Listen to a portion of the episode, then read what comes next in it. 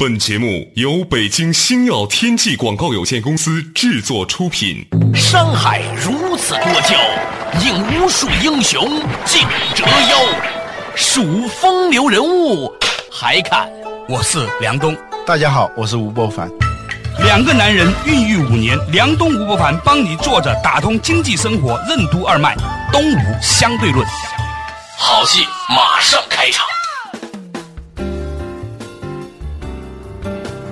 坐着打通经济生活任督二脉，大家好，欢迎收听东吴相对论，我是梁东，对面的依然是二十一世纪商业评论主编吴伯凡，伯凡你好，大家好。老吴嘛，不在广州，就在去广州的路上，或者离开广州的路上。最近在广州干嘛了？去看看同事们，同时呢也看看一些珠三角的企业嘛，啊，还是很让我羡慕的。每个月有合法的可以去广州待个半个月，是吧？这活儿挺好，以后有这种活儿叫我一份，是吧？经常定期出差，老婆还没法说。好了，说回来，最近在广州看了一些什么有意思的公司吗？我就请教了一下广东中小企业促进会的嗯秘书长谢宏先生，我说最近我老听到各种各样的哀怨，嗯嗯，说现在做企业啊。生意不好做啊，那个 GDP 在下降嘛，说明大家的购买力啊，大家的信心啊不是太足啊，销售量比以前明显下降，回款也不是那么理想。他说也不尽然，嗯哼，因为他们接触了一些企业，啊，发现一些企业在任何时候都有做得很好的，当然了，这个时候可能有一些做的困难的企业多一些，嗯，当然也有很差的了啊，嗯。这就让我想起了一个理论，就是波士顿咨询公司日本分公司的一个人，他叫金村英明。这个人啊，写了一本书呢，这里头就讲到了一个叫优等生的概念啊。这个优等生算不上什么概念啊，嗯，但经过他那么一分析，还挺有意思。他说，在任何一个行业里头，嗯，在一个学校的班级里头，在一个企业里头，都是有优等生。中等生和差等生，嗯，优等生呢当然比较少，百分之五到百分之十，嗯，大部分呢都是中等生，百分之六十到八十，嗯，然后还有一些差等生啊。其实我们说一个企业做得好，做得不好，不是说他那个企业里头没有差等生，嗯，也不是说那个企业的中等生很少。其实呢，它只是比别的企业的中等生要少一些。它经营行为最后达到的效果呢，它不是那种中不溜占了大多数，有一些中不溜的，但是它总有一些那个脱颖而出的这种项目和业务。嗯，他把这种就是中等生特别多的状态叫乌云状态。我们个人也是这样，比如说我写文章，对，那是最有感受的。对，其实呢，大部分。都是那种中等生的那种水平，嗯啊，也有很差的啊。偶尔也有一些优等生的那个文章哈，我能做的只不过是说尽可能的让那个中等生水平的那种文章呢少一些，脱颖而出来，呃，或者不要发表出来，发出来都还是可以的，那就好了。有的人他就发表的特别少，偏偏精品，其实他有好多是没有发表出来的，是吧？他橱窗里展示的东西是他愿意给别人看的东西。比如说啊，我们做企业的时候，投入产出。最好的状态是投入少，产出高，是吧？嗯，不投入全产出，那 那当然是最好的。就这是一些优等生项目，但很多呢都是投入跟产出呢很相当，投入比较大，产出呢也还可以，但不怎么大的。当然有一些投入很大，产出很少的。就一个企业的业务量，如果有很多都是投入很大，嗯。产出呢一般的，那你企业就陷入到一个乌云状态。一个人也是这样，你做的好多工作里头，花了很多的精力做出来的结果是一堆中等生水平的作品，或者是业绩，或者产品，或者是项目等等，那你就陷入到一种乌云状态。企业和个人要做的是如何。减少这个乌云状态，让这些都挤在一起的那些中不溜的那些产品项目业绩分散开来，薄云雾而见青天，让优等生项目多一些。它是这样一个理论。当然，这讲起来，怎么达到那就是一个很复杂的过程了。他就说到了这样一种理论，叫优等生理论。听过来觉得，原来做咨询公司的人也没有那么难嘛。嗯嗯。当然，有些道理听起来好像没什么。如果一旦跟一个案例结合起来，就挺有意思。比如说，开出租车。嗯，现在的哥啊，不像八十年代的的哥啊。嗯，八十年代大学生的资源都想开出租车，那时候出租车司机一个月能挣一两千块钱，那时候的平均的大家的工资也就是一两百块钱。哪里哦，能够到一百的都很少那个时候，而且他们好多时候是收的是外汇券，是吧？嗯，现在都没有了，就是外汇券是外国人用的人民币啊。现在的哥的收入并没有下降，只不过是由于通货膨胀，由于大家的收入水平都上来了，所以他们呢成了一个低薪行业。很多行业都是这样，电视台也是这样。九十年代初的时候，一个电视台的编导能挣个七八千块钱。嗯嗯，现在电视编导也就五六千块钱。到两千年的时候，我能挣到八千块钱的时候，哎呦，那个时候就觉得很有成就感。啊！你想现在还是八千块钱？现在还是八千块钱，不容易啊，不容易，不容易。呃，每月八千大洋啊！说远了，说远了，说回的哥啊。他在的哥里头呢，也分为优等生、中等生和差等生。在的哥中的差等生，就生意不好的司机，他们呢，往往是。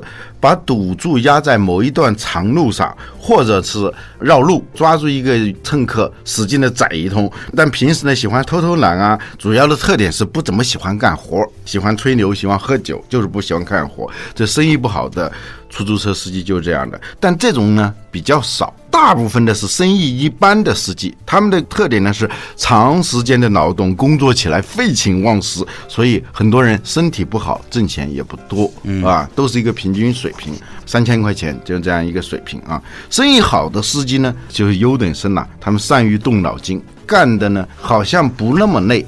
好像比较轻松，但是他挣的钱可能是这些中等生的二点五倍到三倍这样一个水平。他们怎么做到的呢？比如说优等生，我还真见过那种，你上机场，他察言观色啊，接你接你的时候就跟你聊，而他不是带有很功利性的那样在聊，但是呢，顺带着他就把你的情况呢就套出来。啊，大哥，你是在北京出差吧？我想试探他一下，我说是是是，然后就哎呀，北京这个堵车也厉害啊，一天出去只能干一件事啊。你要到北京要用车的话，他这个名片都印好了，嗯，给你。你想想，普通的司机到机场去拉客，就是为了拉那一趟，就是一下子挣一个一百多块钱，对吧？或者耍耍小心眼儿，多挣那么十块八块的啊。但是呢，像这样的世界，他是把每一次为一个乘客服务都当成是一次营销活动。嗯，嗯，我就跟他聊，我说你一个月能发出多少名片？他说这一沓差不多都能发出去。嗯，最后呢，总有那么十几个人会回头来找他，有的甚至是包几天，我就在北京出差。嗯，你就跟着我，多少钱？因为在北京出差，你打出租车是非常难的嘛。对，尤其是到了下雨啊、下雪的时候，呼告无门的时候，你这种安全感很好嘛。他愿意按打表。那样算，你都是划算的嘛？你有稳定的客户嘛？他手里头有十几个，不是这个找他就那个找他。对，有的呢，一般这样的人愿意多给他钱，或者是到那个高尔夫球场附近等着。有的不愿意开车去的，又变成一次营销活动。就每一次他都变成一次营销活动，手里头他总有这样的一些常客。有的打高尔夫球，觉得你服务质量很好啊，也一看上去就给你那个球包给你拿过来，很喜庆嘛。他就做过这种长期给人开车到高尔夫球场去。你想，高尔夫球场有的比机场还要远，是吧？即使是就在北京，他也会经常找他。这样的人一个月能够挣到八千多到九千块钱，差别就在这里头。嗯嗯，这就是优等生和差等生和中等生的区别。中等生就是那种特别老实本分干活嗯，但是呢，就是一单就是一单，他不琢磨啊，他不会去以拥有长期的稳定的客户为目标。很少有出租车司机能够做到这样。其实照说也很简单的一件事情，就是没有人做。就怕留心眼儿，嗯，所以这话呢，就是还没插上嘴呢，第一怕就已经结束了。我觉得呢，老吴刚才讲的一个事情给我们很大的启发，嗯，就是处处留心皆学问呐，嗯嗯，你干任何事情，花一点点时间去琢磨的话，你的人生绩效会高很多。对，稍事休息，马上继续回来。坐着打通经济生活任督二脉，东吴相对论。什么是优等生理论？优等生、中等生和差等生的哥的营销理念和收入水平有什么区别？什么是乌云状态？那些被认为有福气、运气好的人，为什么通常都有比较强烈的服务意识？欢迎收听《动物相对论》，本期话题：成为优等生。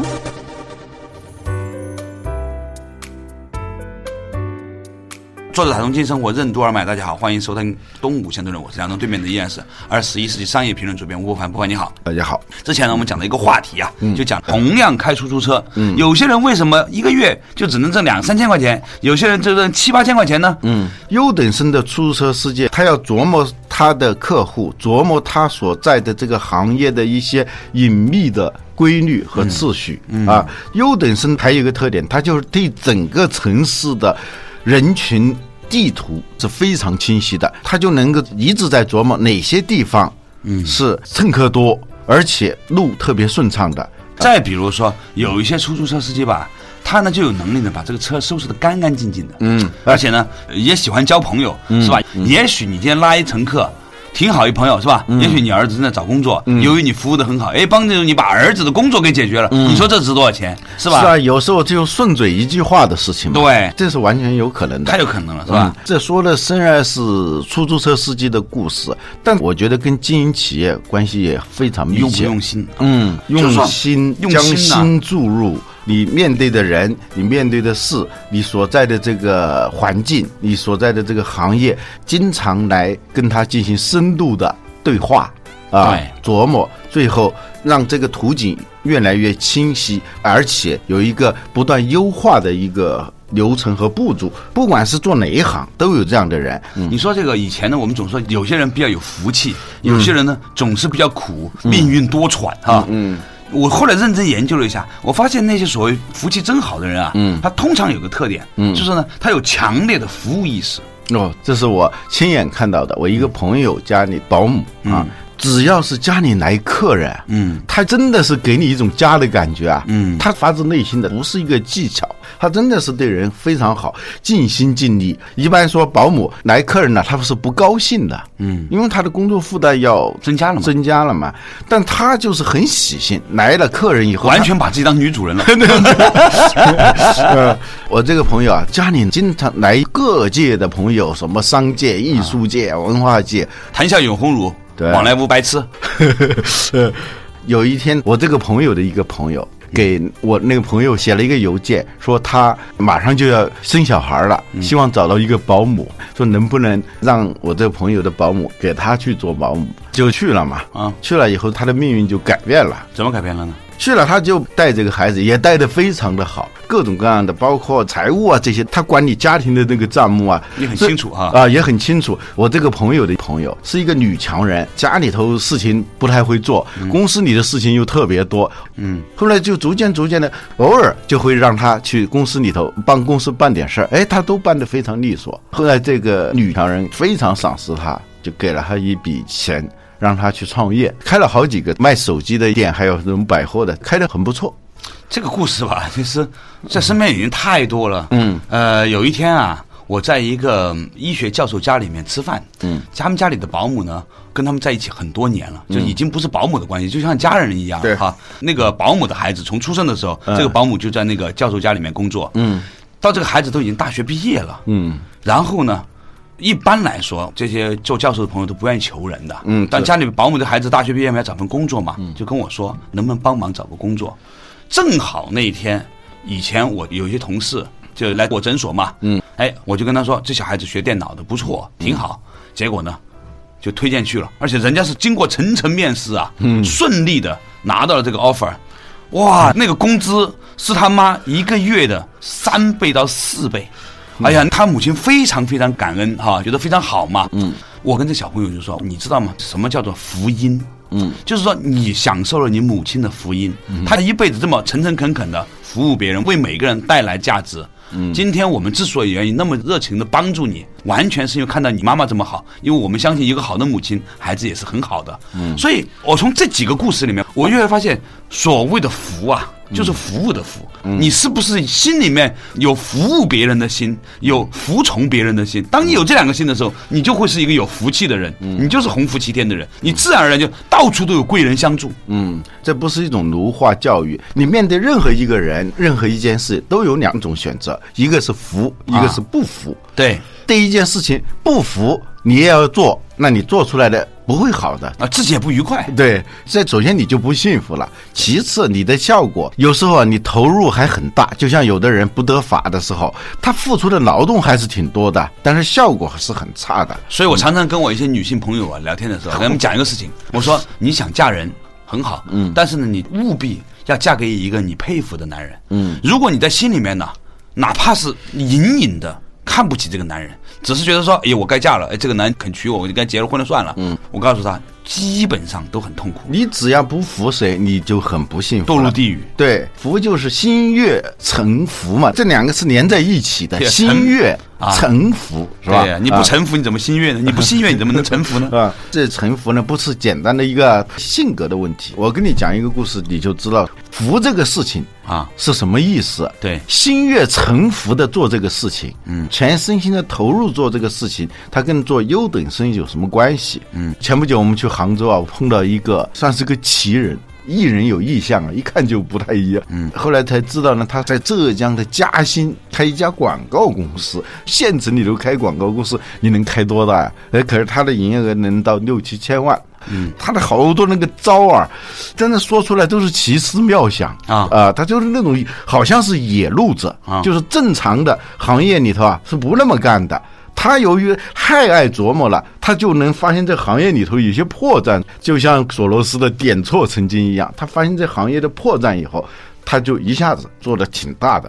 避免广告之前，我就不说这家公司具体怎么做的了。嗯，但是他给我讲了他小时候抓黄鳝的故事。嗯，我觉得特别有意思怎。么说这个人呢，他叫吴良清啊，他是一个黄鳝专家。啊？黄鳝专家到什么程度呢？他小时候啊，抓水田里头的那个黄鳝啊，总能比别人抓的更多。后来他就开始觉得这个水田里头的黄鳝已经承载不了他对黄鳝的那种理解了 啊。这话说的高级。当然也是经济利益驱动，就是水田里头的黄鳝都是很小的，因为容易抓嘛，嗯，大家都去抓，很少有那种特别大的黄鳝，嗯，物以稀为贵，超过四两、五两的黄鳝就会很贵，价格能到三倍到四倍，就这样。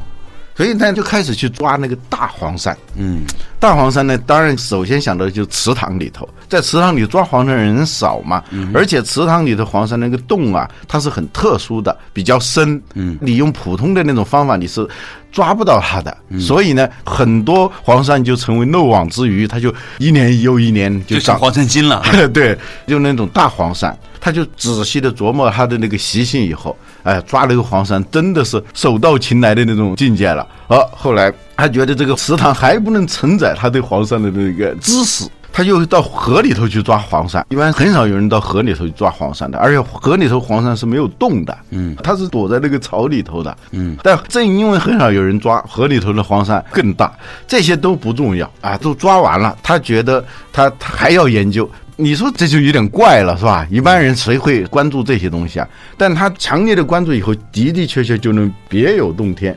他发现黄鳝是一种休眠动物，它不是冬眠动物。这个我也是第一次听说，后来到那个百度上一查，还真是。嗯，休眠是说不分春夏秋冬，只要这个环境不利于它，比如说没有吃的东西了，嗯，呃，没有水了，嗯，它现在一个地方动不了了，嗯，它能够长期的在那个地方休眠，嗯，休眠的时间有四五十年的。探索发现里头也讲到这个事儿了，哇，你逮一个四五十年的，那不真是黄山精了？那是黄山精了啊！当他知道这个信息的时候，别人看了就只是觉得有趣，他一下子就想到商机在哪儿，他就买了一盒烟给村里头的一个老人。您告诉我，我们这地方以前哪些地方是围湖造田的？过去是池塘，是小湖的，现在变成旱田的，那就一一指点他了。这一下子机会就来了，他到了一片桑树田里头。就挖了一很深的一个坑，一两米深。一下雨呢，那个坑就装满了水了。装满水以后，这个水它肯定要向四周渗透。有些黄山就是在围湖造田的时候啊，在那种干的那种地方啊，干脆就休眠。但只要是能感觉到水的话，它就苏醒了，很敏感，就往有水的地方钻。他就每天早晨很早的时候一去，发现那个坑里头就有好多条巨大的黄鳝。哇，你说这都修炼成精了，还是被这个浙江人给骗了？对对对。哎呀，你说我要修炼成精，被一小孩挖一坑给撞了，我，哎呀，太悲催了。而且大家马上继续回来，做打通经济生活任督二脉，动物相对论。怎样才能令企业成为一名行业的优等生？为什么说处处留心皆学问？在接受现状的前提下，持续改善境况，为什么是一切幸福的开始？为什么说想成为优等生就要心悦诚服的做事？欢迎继续收听《东吴相对论》，本期话题：成为优等生。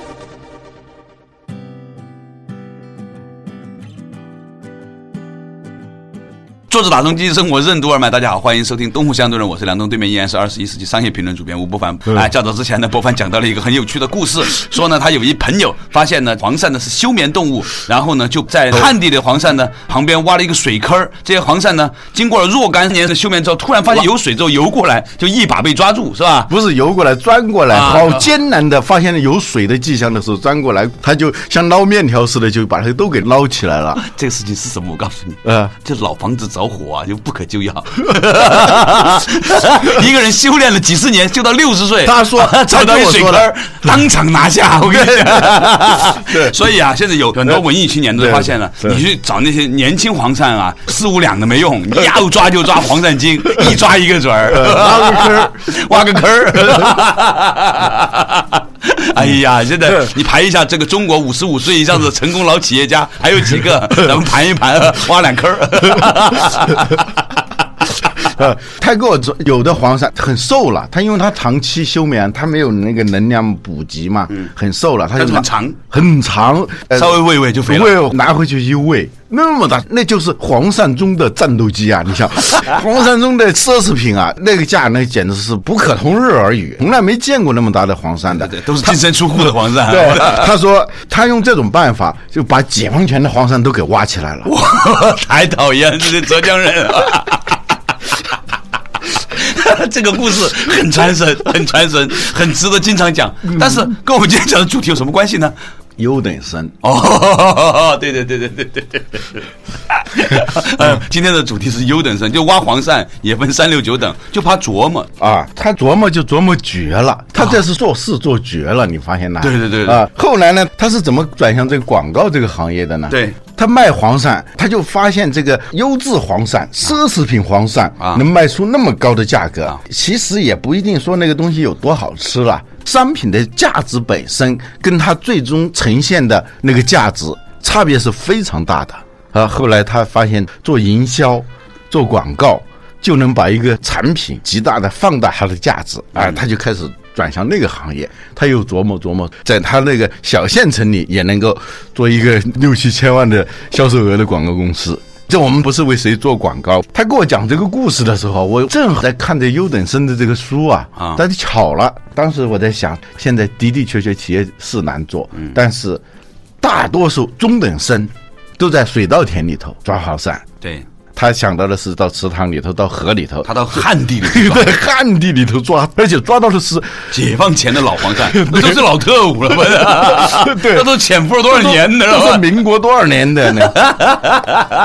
民国黄鳝，像这种黄鳝根本就不应该吃了，你知道吗？啊，他卖黄鳝吃可能卖个两三百块钱，对对，他把它标本化了，拿来展览的话，能两三千块钱呢。对呀，或者说你弄一条黄鳝放在一个饭馆里头养起来，这本。本身就是一个很黄鳝黄，对对，黄鳝黄嘛。对，你今天讲这个事情吧，给我很大很大的启发。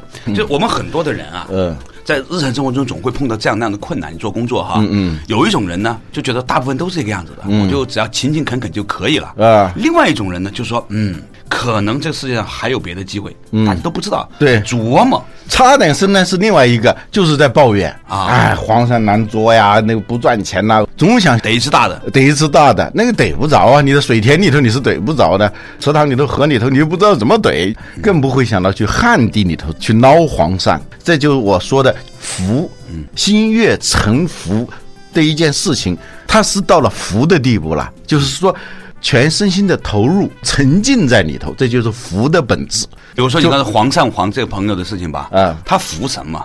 他在那个时候没有跳槽，嗯，他服于这一个事情。对，大家都在竞争的时候，他还是接受做抓黄鳝这个事儿。对我先接受了它之后，嗯，然后呢，再去想怎么才能创造。嗯，在接受现状的情况去改善，是一切幸福的开始。嗯，啊，我以前以为这是我说的名言，在《欢喜》这个序上还写了，后来发现这是荣格说的。哇，那天我很高兴啊，你知道吗？这 简直是刘心武啊！刘心武说自己梦见自己做了一首诗嘛，啊就还把它写出来发表了。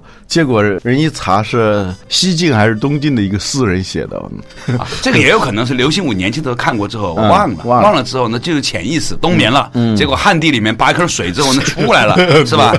啊，这也说明我这个想法也不是我的，也可能我年轻的时候看过福柯啊，或者是荣格啊 什么的，是吧？？都休眠在那儿嘛对，后来又被你抓起来了哈，不小心。所以说这个福啊，真的是很重要。对于做优等生来说啊，又得重复那句话，林肯说的：“人生始于服务，终于服务。”啊，生下来的时候是别人在服务你，对当你死去的时候也是别人在服务你。对，那么在中间的时候，你该做什么？也是服务。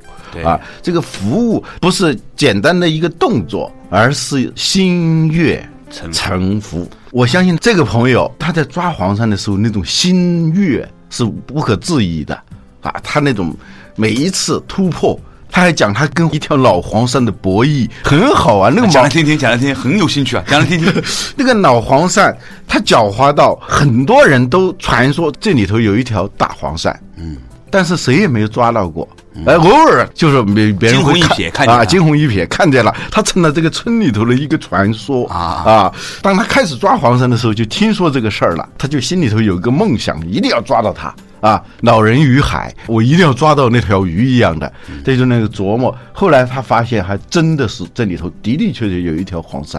嗯，但是呢，很狡猾，它根本不上钩。嗯，你弄再肥的蚯蚓，它不吃。后来呢，他就是天天呢往那个地方呢扔一条很肥的蚯蚓，扔一条没有吃。第二天再扔一条还没有吃。他扔好多条的时候，突然有一天发现那些蚯蚓没有了，吃掉了。他放松警惕了，因为他会试嘛，就渐渐的放松警惕了。终于有一天，他又扔了一条蚯蚓，不过这条蚯蚓是带钩的，就逮着了，逮着了，对。太可怕了，跟浙江人做生意太可怕了。所以呀、有朋友啊，天天对你好啊，你一定要知道他在放蚯蚓呢，你也不知道哪条蚯蚓后面是有钩的，你知道吗？估计这个故事呢会流传很广，咱们这里隔空喊话，刘广同学记住去传播一下，流传甚广啊！